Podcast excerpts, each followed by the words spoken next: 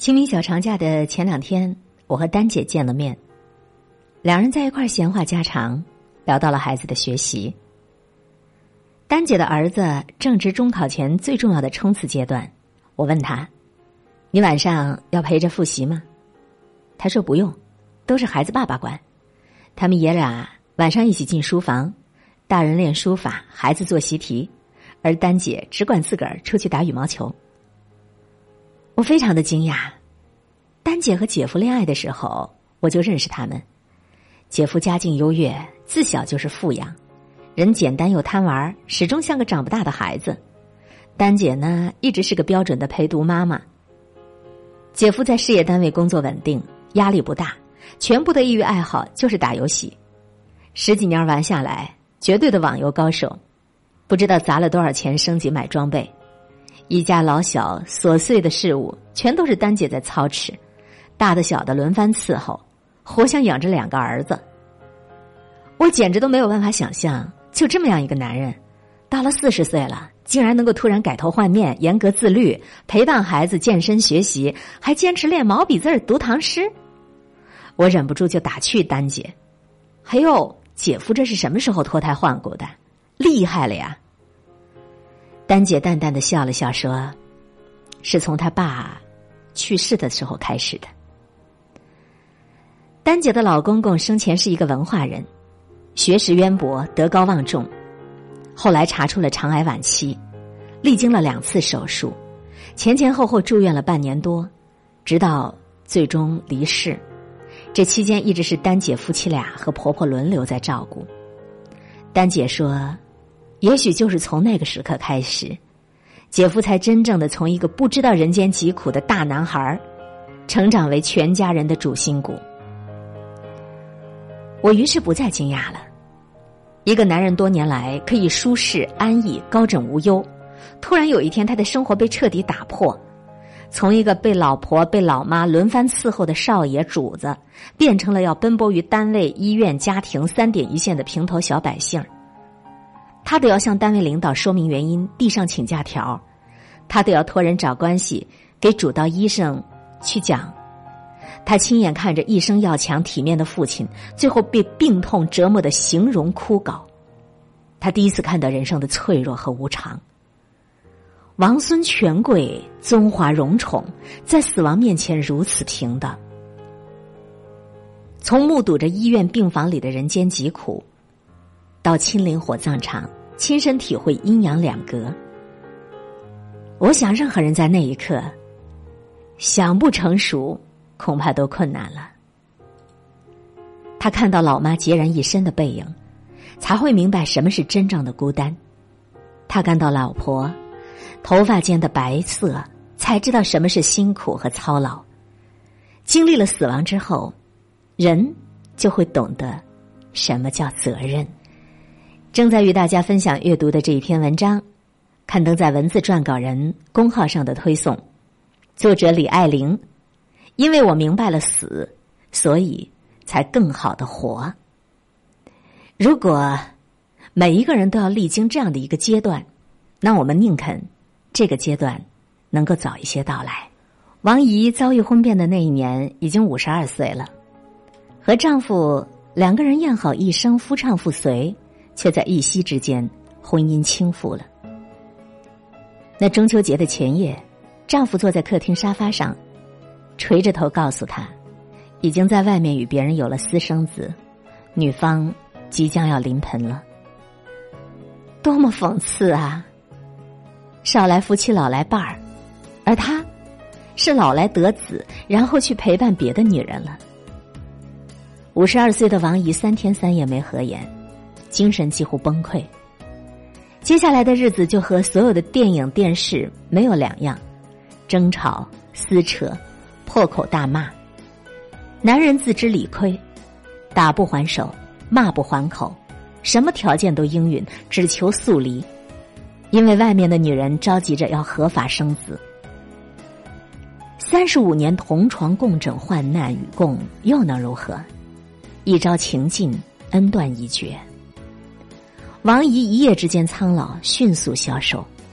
后来她告诉我们，那期间，她不眠不休的准备了好几套方案。第一套方案，找外边那个女人谈判，给他出一笔钱，让他远走高飞，永远不准再出现。第二种方案，就这么死耗着不离，即使婚姻名存实亡，也不能让他们名正言顺的生孩子做夫妻。第三套方案，撕破脸皮做泼妇，让这一对狗男女身败名裂，臭名昭著。总而言之啊，那段时日他一腔仇恨无处安放，甚至想过不惜用极端手段鱼死网破，血债血偿。他说：“我都五十多岁的人了，大不了白刀子进红刀子出，怕什么？”但是三个月后的某一天，王姨接到了一个电话，是她的老闺蜜的亲属打来的。当王姨匆匆赶到医院，闺蜜已经被送往了太平间。老闺蜜的家属哭着告诉王姨，她独自在家突发心肌梗塞，丈夫外出前后不过一个小时，回家发现她已经倒在洗手间，手上沾着水，水盆里还有两件没洗完的衣服。王姨颤抖着掀开了蒙在闺蜜身上的白床单儿，她最要好的老姐妹，年仅五十岁，连一句话都不曾留。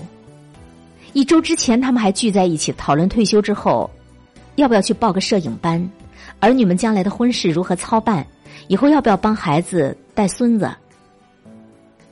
办完了老闺蜜的后事，王姨放弃了原来的抱负。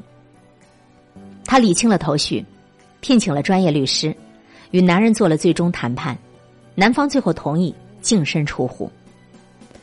王姨说：“她终于放手。”不再去抗争，就是因为看到了老闺蜜仪容的那一刻，顿然了悟了。离婚算什么？能够健康的活着，就是最大的幸运和资本。心已经不在你身上的人，只需要让他滚；无法原谅的，你就抽身离开。在生死面前，这些都是鸡毛小事。纵然人生各有辛酸。但是，人最大的勇敢，不是不怕死，而是能够在任何遭遇当中都好好的活下去。迄今为止，对我人生产生重大影响的经历，是妈妈在弥留之际，我在医院的那几天。那个时候，妈妈已经深度昏迷了，护士破例让我进了重症监护室去陪护。ICU 里一共六张床，每个床上都躺着一个重症病人。身上插满了管子、呼吸机、监护仪。我在床前握着妈妈的手，抬头看着面前这六个昏迷的人，突然懂得了什么叫无常。人生一世，不到死，都不是你的终点。妈妈走后很长一段时间，我一直没有回过神儿来，每天匆匆忙忙的上班下班，直到一个起风的深秋的傍晚，我走在小区的马路对面。车灯摇曳，寒意四起，我这才真正意识到，那个天天傍晚带着儿子在小区门口长椅子上等我回家的人，他真的不在了。后来，我彻底抛弃了原有的生活状态，去做了很多事，很多我早就想过却一直没有付出行动的事：升职、加薪、旅游、开公众号、写作、出书。每当我取得一点小成就，我都会想，我妈妈看到我这样，应该会很高兴的吧。她没有留给我任何话，所以我更加知道，此生的每一天，我都不会再让自己有遗憾。南北山头多牧田，清明祭扫各纷然。纸灰飞作白蝴蝶，泪血染成红杜鹃。日落湖里绵冢上。夜归儿女笑灯前，人生有酒须当醉，一滴何曾到九泉。南宋诗人的这首诗，在每个清明节你念叨一下。人生朝露，逝者如斯，生命如飞火流萤。当那些你熟悉的、深爱的人，被命运从你身边抽离、强行带走之后，能够令你重新探索和思考，对生命有更深度的认知和体验，这是比痛彻心扉更有价值的事情。这是他们给我们的死亡教育，从此不空耗，不辜负，不恐惧。如果你能够抽时间去墓地静坐片刻，你就会懂得，那里才是最好的教育基地。我们这些活得纷乱、急切又焦虑的人，带着无法平静、难以了断的烦恼，到故人的墓前，隔着黄土，静心思量吧。哪些是值得的？哪些是该要的？值不值？要不要？自此，也许你就明了了。我们唯一的幸运就在于还有机会以墓地为起点，重新来活过。就像看完一部灾难片之后的宽慰，也如同一场噩梦醒来时的庆幸。